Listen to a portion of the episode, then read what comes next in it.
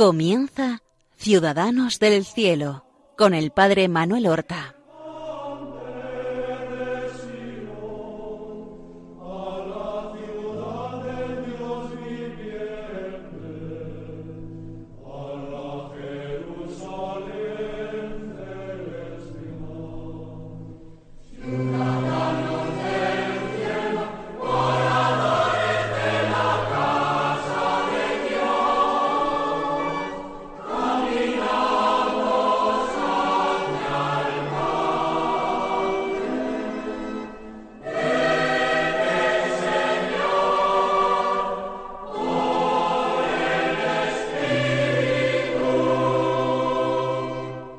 Muy buenos días, queridos oyentes de Radio María y seguidores de este programa Ciudadanos del Cielo. Hemos realizado ya tres programas sobre San Benito Abad, ese padre de los monjes de Occidente, el autor de la regla más eh, extendida, más fecunda, más sabia que existe en la Iglesia para regular la vida de los monjes, el patrono de Europa, según fue eh, declarado por la Iglesia, patrono de Europa. Benito Abad, que es para muchos el último romano de corazón, que tiene, aunque no nació en Roma, pero tiene esa sabiduría, ese sentido común, ese sentido de la justicia y el derecho para regular la vida de los hombres, orientándola totalmente hacia Dios. Y nosotros en nuestro último programa hemos dejado a Benito en Monte Cassino, en ese monte que mira al cielo, en cuya ladera ha encontrado restos de una fortaleza romana, de un castro y de un templo a Apolo, y él ha destruido las imágenes de los dioses romanos, ha visto en ella representaciones del demonio y ha tratado de crear una ciudadela de Dios, ha tratado de crear una comunidad de hombres entregados totalmente al servicio de la oración, con un ideal monástico muy sencillo y muy hermoso. Ora y trabaja. El monje que debía trabajar con sus manos, que tenía que ser útil, él trata que este monasterio de Montecasino llegue a ser lo más posible autosuficiente, para no tener que salir del monasterio con frecuencia. Por otra parte, los monjes deben consagrarse al trabajo. Para ese trabajo y ese tiempo en que están ocupados con sus manos, también poder dedicarlo a la oración. Reza y trabaja. Quiere que los monjes se traten con exquisita cortesía, que se respeten los unos a los otros, eh, Benito entabla amistades con muchos eclesiásticos de su tiempo, con grandes santos de su tiempo. Él, poco antes de su muerte, ya anciano, recibe tristes noticias por la muerte, por ejemplo, de San Cesario de Arles, que también ha sido fundador y autor de una regla monástica muy seguida. Ha conocido la muerte de Casiodoro, realmente eh, consejero del rey bárbaro que gobierna en Italia. Ha visto la muerte del obispo de Capua, San Germán, que ha sido un gran amigo suyo. Tiene otras malas noticias, tristes noticias. El Papa Vigilio es atacado por su propio clero, por el clero de Roma, que considera que has apartado de la fe ortodoxa, considera que ha sido perjuro al credo que se estableció en el concilio de Calcedonia. Sí, porque lo ha aceptado y lo ha jurado, pero luego en su predicación se ha apartado de él. Tiempos difíciles, tiempos muy difíciles. Y en una ocasión va a verlo, a visitarlo, el rey bárbaro godo, Totila. Pero él trata con dureza a Totila y lo reprende. Y solamente después de reprenderlo le hace una profecía de que él terminará de conquistar Roma, irá a Sicilia. como conquistador victorioso, pero allí en Sicilia morirá al noveno año de sus conquistas y de su reinado. Es en estos últimos años de su vida, marcados por el dolor y por la separación de amigos queridos que parten al encuentro del Señor, cuando él redacta su regla. Lleno de este sentido común, Benito I trata de vivir y en la experiencia y en la práctica va puliendo las leyes, las normas que él intuye más convenientes para ordenar la vida de sus monjes. Pero primero es la vida, primero es la práctica. Y así la regla rezuma equilibrio, moderación, sentido común. Hay una vida de oración y de penitencia, de silencio y de soledad, pero perfectamente regulados todos sus elementos. Eh, hay oración, pero se trata también de que el, monte, el monje trabaje y ocupe no solamente su mente y su corazón, ocupe también sus manos y se fatigue en el trabajo y sepa compartir, por tanto, el esfuerzo de tantos y de tantos hombres, y particularmente hombres pobres y campesinos y pastores, que tienen que trabajar para ganarse el sustento, que el monje haga lo mismo. Y obteniendo un rendimiento a su trabajo, sepa compartirlo con sus hermanos monjes, pero también con los pobres. El monasterio se convierte también en hospedería, en lugar de paso, de acogida.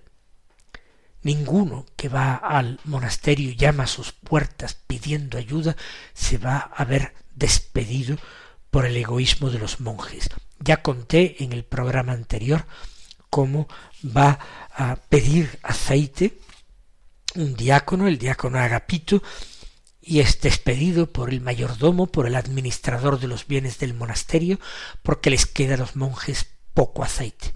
Y cuando Benito se entera, lo reprende ásperamente, y aquel frasco de aceite, el sobrante, el que le queda, lo tira por la ventana, que se rompa, que se vierta, si no ha sido instrumento para la práctica de la caridad, sino instrumento de codicia, de avaricia, de búsqueda del bien propio antes del ajeno, eso no sirve, lo tira. Así de radical es Benito.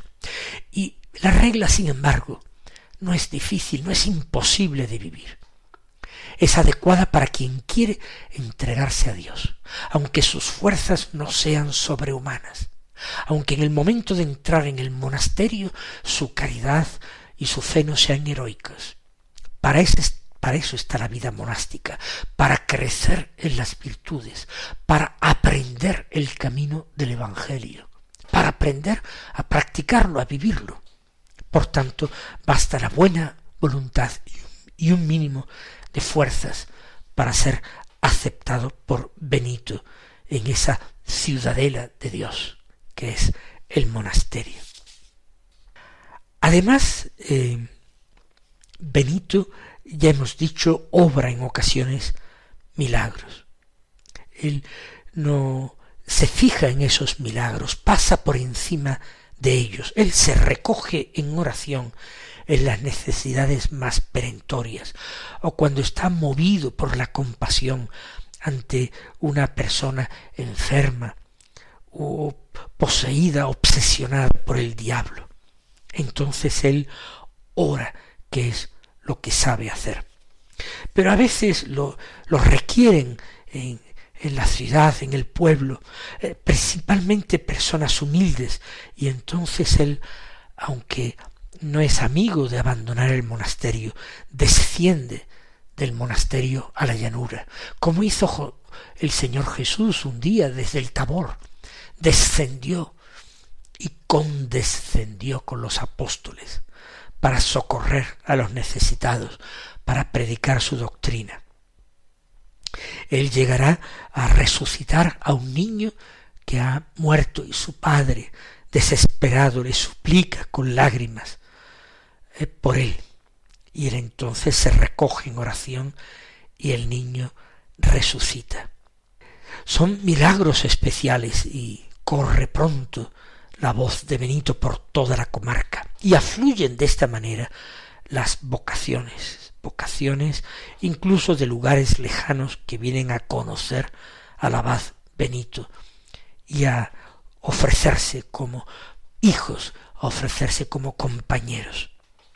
Hay un episodio al que San Gregorio Magno, biógrafo, ya hemos dicho, de San Benito, autor de un libro llamado Diálogos, que trata sustancialmente de la vida de Benito, pues en, su libro Diálogos le consagra dos capítulos a este hecho.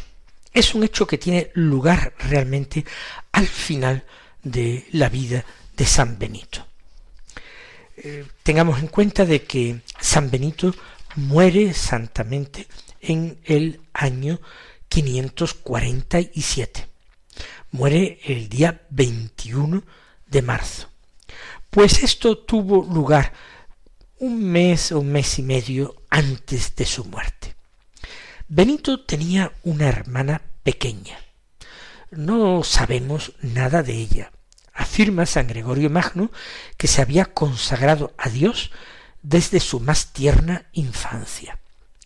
¿Esto qué quiere decir? Que se había consagrado a Dios incluso antes de que Benito decidiera consagrarse a Dios, huyera de Roma, buscara junto a su nodriza un lugar donde vivir consagrado a Dios, pues puede ser, no, no sabemos nada de esto, ni sabemos tampoco la diferencia de edad que había entre ambos. Pero esta escolástica vive consagrado a Dios desde niña muy pequeña y cuando su hermano finalmente se instala en Montecassino, ella va con otras hermanas a fundar un monasterio allí muy cerca, bajo la guía y bajo la protección de su santo hermano Benito. Ella se llama escolástica. Y, según nos cuenta San Gregorio Magno, tenían la costumbre de visitarse una vez al año. Para ello se encontraban en una casita, en una dependencia del monasterio de Montecassino, eh, donde quedaban citados, escolástica acompañada de una monja de su monasterio iba a esta casita, esta dependencia de Montecassino, y su hermano, acompañado de un monje, también acudía allí. Y pasaban algunas horas juntos de convivencia. Eh, podían comer juntos, orar juntos, y luego marchaban de regreso cada uno a su monasterio. Pues este encuentro tiene lugar precisamente en el año 500 siete. Parece que fue el 7 de febrero de aquel año 547.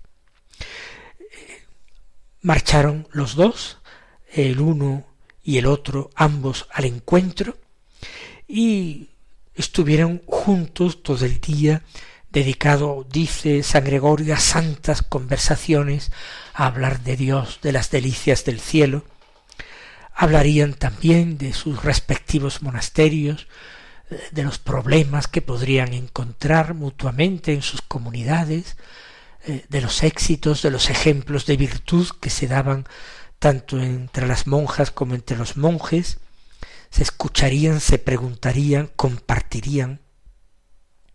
Eran muy felices y dice que cuando ya era la caída de la tarde, a la caída de la tarde, tomaron juntos la refección, la cena, comieron juntos.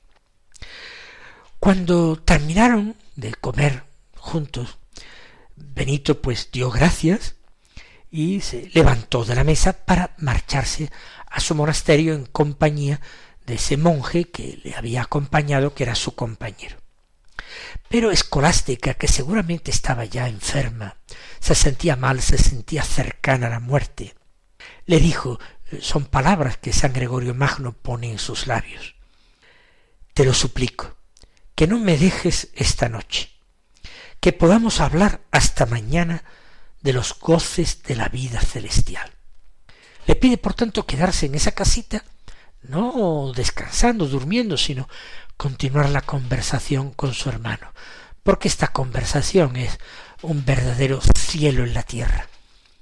Ellos son dos personajes de muchísima altura, con una gran talla humana y espiritual. De escolástica, como digo, sabemos poco, pero si era solo, aunque fuera la mitad que su hermano, tendría que ser realmente una gran mujer. Sin embargo, la regla de Benito eh, prohibía al monje pasar la noche fuera del monasterio. Tenía que ser casos excepcionales o eh, por tener un viaje a un lugar muy lejano a donde le llevara la obediencia y, y no había tiempo para volverse a dormir al monasterio. Pero salvo excepciones que procuraba Benito que fueran bien contadas, el monje no podía dormir fuera del monasterio. Podía ir al pueblo, podía ir a, a, otros sitios, pero volviendo en el día y pasando la noche en su monasterio. Cuando la hermana le dice esto, Benito le contestó ¿Qué estás diciendo, hermana? De ninguna de las maneras puedo permanecer fuera del monasterio. No lo permite la regla. Y el abad tiene que ser el primero que dé ejemplo de cumplimiento de la regla. Por tanto, se negó en redondo de a, a, pasar la noche allí en aquella dependencia del monasterio sin regresar a él solo por ese capricho esa petición de su hermana. Y dice San Gregorio que Escolástica cayó, no insistió en su súplica, sabía que lo que decía su hermano era verdad. Pero ella también sabía o intuía que era el último encuentro que ambos tendrían en esta vida y por eso quería prolongarlo. Ella se calló. Pero estando sentada a la mesa todavía donde habían cenado, ella juntó las manos sobre la mesa, dice, con los dedos entrelazados, y apoyó su cabeza en estas manos con los dedos entrelazados, y comenzó a orar a Dios, con confianza, con una súplica ardiente, una oración silenciosa. Su hermano Benito la vio. Sin embargo, él se preparaba ya, se preparaba ya a salir de la casa. Y en ese momento una tormenta que nadie se esperaba estalló. Pero con una lluvia intensísima, con truenos y relámpagos. Nadie se podía esperar aquello. El tiempo había sido despejado aquel día. Y entonces Benito le dijo, que Dios te perdone, hermana, ¿qué has hecho? intuyó, supo perfectamente que aquella tormenta la había provocado su hermana con la oración, que ella había suplicado aquello y el Señor se lo había concedido. Y su hermana escolástica le respondió entonces Te lo pedí a ti y no me escuchaste. Se lo he pedido a mi Señor y me ha escuchado. Sal ahora si puedes y vete a tu monasterio sabía que no podía salir, que era realmente un diluvio lo que estaba cayendo. Se había oscurecido todo. Y San Gregorio Magno al escribir esto dice, Dios es amor, y era justo que tuviese más poder aquella que amaba más. Es decir, escolástica. Tenía más poder porque amaba más. Suplicó. Y entonces Benito, resignado, se quedó, volvió a sentarse a la mesa. Y allí, dice San Gregorio, pasaron toda la noche entregados a esa mutua comunicación de cielo. Se pudieron asistir aquel monje y aquella monja, los compañeros que según la regla debían acompañar al monje o a la monja que salía, quedarían realmente traspuestos en éxtasis sus compañeros si escuchaban a ambos. Por desgracia, San Gregorio no nos transmite exactamente de qué cosas hablaron. Quizás era imposible reconstruir aquello. Lo cierto es que solamente después de la noche al amanecer cada uno regresó al monasterio. Y tres días después, yo ya he dicho que este encuentro tuvo lugar el 7 de febrero de aquel año 547, pues el día 10 de febrero, Santa Escolástica murió, murió santamente, murió y dice que San Benito, desde su monasterio de monjes, vio el alma de su hermana, que volaba al cielo en forma de una paloma. Supo inmediatamente que era el alma de su hermana y envió entonces a algunos de sus monjes para que corroboraran la noticia de la muerte de su hermana y trajeran el cuerpo de su hermana a su monasterio, porque quería darle sepultura en la iglesia monástica, allí donde él mismo había previsto y preparado su propia sepultura. Solamente un mes y algo más sobrevivió San Benito a Santa Escolástica.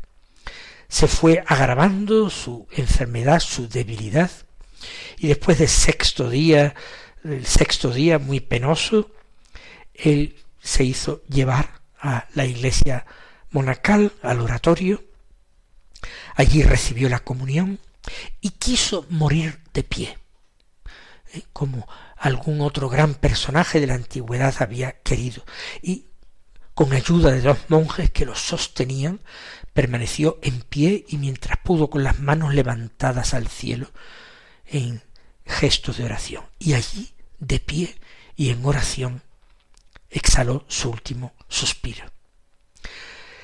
Y entonces fue enterrado en el oratorio, el oratorio recuerden dedicado a San Juan Bautista, que él había construido en el lugar donde había estado el altar eh, pagano dedicado a Apolo. Y allí en Monte Cassino están enterrados ambos hermanos, juntos, Benito y Escolástica. Y fue mucho más tarde cuando el mismo Papa Gregorio, que había escrito su vida, escribió los diálogos, dio a conocer mucho más ampliamente que en las cercanías de Montecassino la vida del abad Benito y mandó monjes de San Benito que vivían en Roma, en el monasterio de San Andrés, los mandó de misioneros a la Gran Bretaña. Y entonces ese estilo de vida monástico empezó a extenderse por toda Europa. Y ya fue mucho más tarde, en la segunda mitad del siglo XX, el Papa Pablo VI declaró a San Benito patrono de Europa. Y es el patrono principal de Europa. Después añadió San Juan Pablo II a San Cirilo y Metodio como copatronos, patronos secundarios de Europa. Mis queridos hermanos, que sepamos no simplemente escuchar, sino imitar las virtudes, el amor a Dios y la entrega sin límites de nuestros hermanos los santos. Hasta la próxima semana recibid la bendición del Señor.